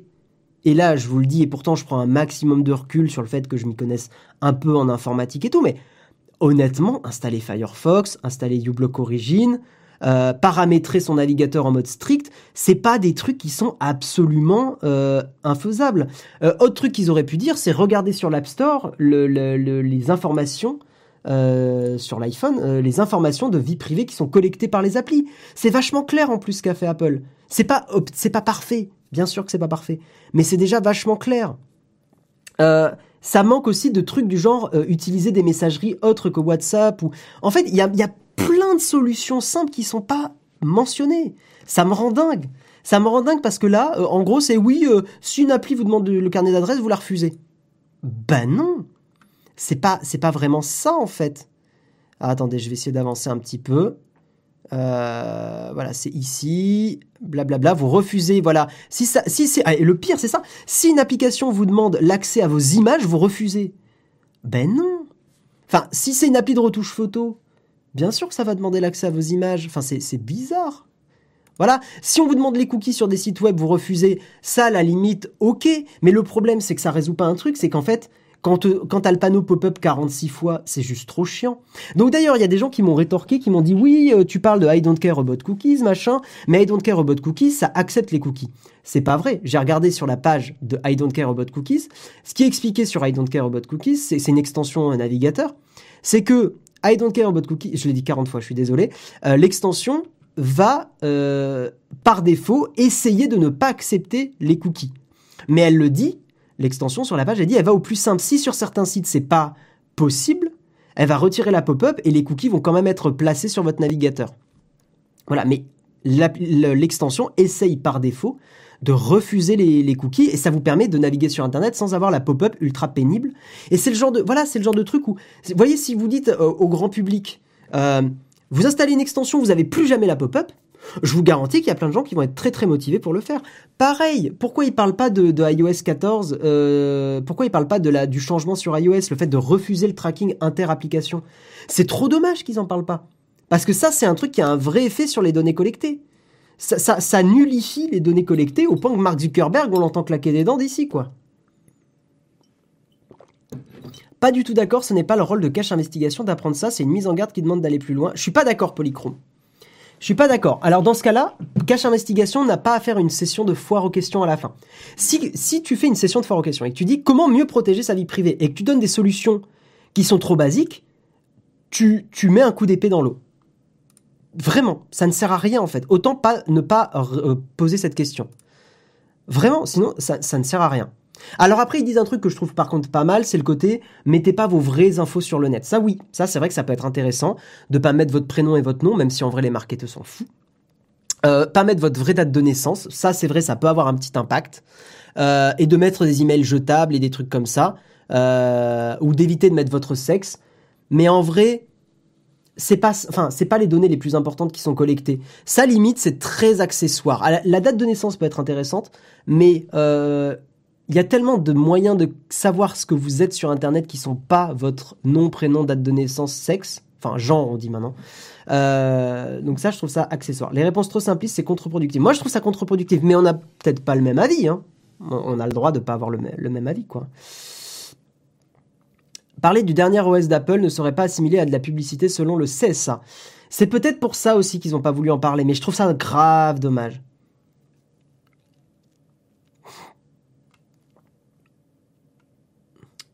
Aiku-san, alors attends, Aiku-san, parce que j'ai vu des gens me dire ça. I don't care about cookies. Tu dis que par défaut ça cache et tout. Attends. Hop, je suis sur le site, ok. Euh, tic tic tic tic. Alors attends. Non mesure de gna que vous supprimez manuellement en cliquant le bouton j'accepte chaque jour. Cette extension vous enlève dans la plupart des cas. Voilà. Dans la plupart des cas, il ne fait que bloquer ou cacher les fenêtres intempestives liées au cookie. Quand un cookie est nécessaire pour le bon fonctionnement d'un site, il acceptera automatiquement, mais c'est quand un cookie est nécessaire pour le bon fonctionnement d'un site.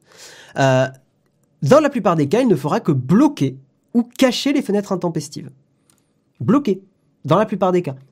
Je, suis d'accord que c'est pas parfait et c'est dommage que ça soit pas du refus automatique. Mais c'est déjà beaucoup plus agréable et I don't care about cookies liés à uBlock Origin te permet de minimiser beaucoup le tracking sur Internet et de retrouver une navigation un peu plus saine.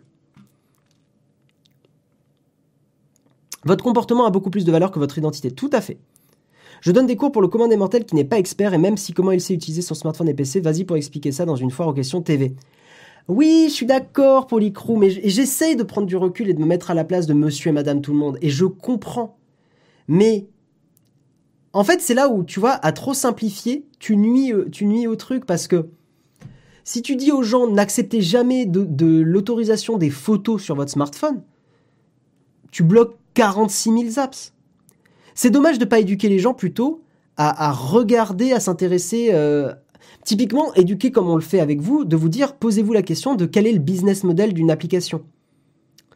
Tu vois, typiquement, ça aurait été vachement intéressant qu'ils disent regardez euh, quel, est le, quel est le business model d'une application, des choses comme Il faut. Je suis pas d'accord pour niveler par le bas euh, l'éducation. C'est ça que je veux dire. C'est que je comprends le fait de vulgariser, mais là pour moi, en fait, ils ont, ils ont trop vulgarisé. Et attention, je critique, mais je trouve que 95% du documentaire est vachement bien et je pense que c'est un super documentaire qu'ils ont fait. Je suis juste un petit peu déçu, effectivement, euh, de la non-explication de pourquoi la vie privée c'est important et euh, du fait qu'effectivement, cette partie foire en question est trop courte.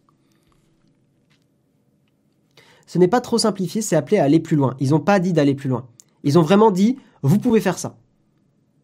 Je suis désolé, Polychrome. Hein, bon, on n'est pas d'accord, c'est pas grave, c'est pas grave.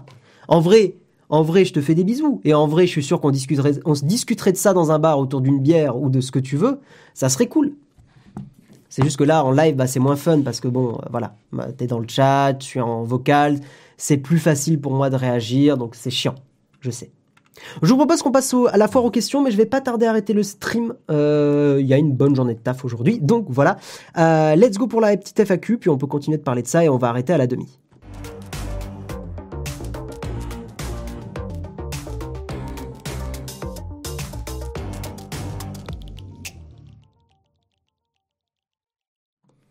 Les bars sont fermés. Ah non, c'est bon. Et oui, maintenant ça marche.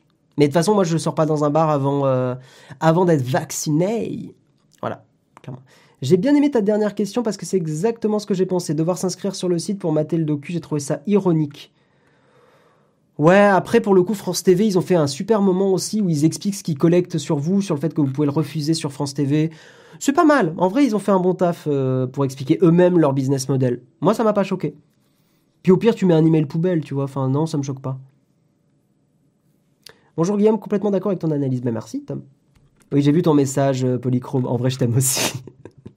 mais oui, on se fait des bisous. En vrai, on se clash un peu, mais c'est rigolo. Moi, je pense qu'on devrait commencer par être cohérent. Bon, euh, on est cohérent, non? Euh, Il y a d'autres sujets, les données publiques personnelles, par exemple les articles de presse, les décisions de justice. Il y a un milliard de sujets, bien sûr. Voilà, mais je trouve que globalement, vraiment, j'ai beaucoup critiqué la fin du documentaire, mais je trouve que globalement, ils ont fait un super taf. Cache Investigation. Je trouve que c'est un documentaire qui peut être super intéressant à montrer aux gens autour de vous, euh, pour montrer justement que les données personnelles, c'est un sacré business et que c'est très opaque. Euh, même illégal hein, dans certains cas, certaines entreprises euh, voilà collectent encore aujourd'hui de façon très très très chill. le RGPD a un peu foutu un coup de pied euh, on verra comment ça évolue, mais il y a encore beaucoup de problèmes niveau, niveau vie privée, hein, niveau collecte. Ah oui, quoi que avais posé cette question, c'est vrai. Et on va terminer là-dessus, je pense. Un peu hors sujet, mais tu penses quoi du fait qu'Epic force Apple à s'ouvrir à d'autres magasins d'applications alors qu'Apple fonctionne quand même grâce à son système fermé? Je trouve triste, perso, qu'une entreprise ne, puisse plus faire à sa manière et qu'elle soit forcée à faire X choses quand ça plaît, pas aux autres, alors que Epic pourrait juste se barrer typiquement. Ça mérite une tartine entière, ça. C'est le, problème de la le problème, si tu veux, Quink, c'est que euh, sur un système d'exploitation mobile, quand tu n'as qu'un seul moyen d'installer des apps, ça crée vite des situations euh, anticoncurrentielles. Typiquement, typiquement, typiquement, euh, donc Apple prend 15% ou 30% en fonction sur, sur tout ce que tu fais sur une appli, enfin quand tu achètes des trucs. En fait, ça crée une grosse anticoncurrence sur, sur par exemple Spotify et Apple Music. C'est-à-dire qu'aujourd'hui, euh, quand tu t'abonnes à Apple Music, tu payes 10 euros par mois à Apple. Apple chope 10 euros par mois. Quand tu t'abonnes à Spotify via un, appareil euh, iOS, euh, Apple prend 3 euros et Spotify garde 7 euros. Enfin, Spotify prend 7 euros et en gros, sur 10 euros, tu en as 3 qui vont à Apple. Donc ça crée des situations comme tu n'as qu'un seul store euh, t'as Apple, qui est un concurrent lui-même de plein de services qui sont proposés sur l'App Store, euh, qui va euh, pas payer sa propre taxe. Donc c'est là où il y a des lois qui pourraient, qui devraient être intéressantes à mettre sur le fait que ben il faut que Apple, peut-être que les, les, les, 30% ou les 15% qu'Apple prend, qu'il les paye peut-être à l'État quand il y a des situations de concurrence comme ça. Enfin, il y a plein de choses à, à étudier. À Spotify de faire des smartphones. Alors non, semi-troll, on est d'accord. Parce que tu peux pas, tu peux pas être sérieux en disant ça, parce que euh, faire un smartphone, c'est, enfin, ça demande des ressources euh, monstrueuses. Donc non, non, il y a un problème d'anticoncurrence, euh, très honnêtement. Allez, on va terminer là-dessus. On va terminer avec juste quelques annonces. À 18h, vous avez le live contributeur. C'est important de rappeler pour le live contributeur que, très très, écoutez-moi bien. Tic, tic, tic, tic. Guillaume aussi. Non, non, j'ai pas oublié, j'ai pas oublié. Euh, Twitch ne nous permet plus d'envoyer des emails. Avant, vous aviez des emails qui vous rappelaient le live contributeur du jeudi. Live privé, uniquement pour les personnes qui contribuent à la chaîne, qui nous permettent de faire vivre la chaîne, de payer les salaires et tout ça. Euh, donc pour ça, c'est soit des sub Twitch, soit du, du Patreon, euh, soit des YouTube sponsors, mais on vous déconseille YouTube sponsors. Patreon et Twitch, c'est le mieux, très honnêtement. Twitch, avant, on pouvait vous envoyer un email pour vous donner le lien du live contributeur. Ce n'est plus possible, Twitch a complètement bloqué le truc. Il faut, vous il faut que vous rejoigniez notre Discord ou que vous souscriviez à Patreon pour un euro par mois. Euh, c'est aussi euh, une façon simple d'avoir le, mail. Euh, mais sinon, Discord, c'est le mieux. Discord, on vous publie le lien pour écouter notre live privé où on parle de plein de trucs privés par rapport à Nowtech et il y a moins de monde, hein. on est moins d'une centaine de viewers en général. Donc voilà, Merci Polychrome pour ton abonnement. Eh ben, tu auras accès au live contributeur. Merci à toi. Euh, donc voilà, très important d'aller sur le Discord et de rejoindre le, Discord et d'être, euh, de faire la connexion entre Twitch et le Discord pour avoir le lien. Voilà, ça c'est très important. Rendez-vous 18h pour le jeudi contributeur. Rendez-vous demain matin 8h pour le mug avec Jérôme.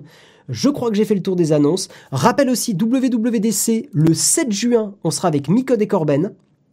Merci à Web pour vos réabonnements. Bah, vous aurez accès au live contributeur, ça régale.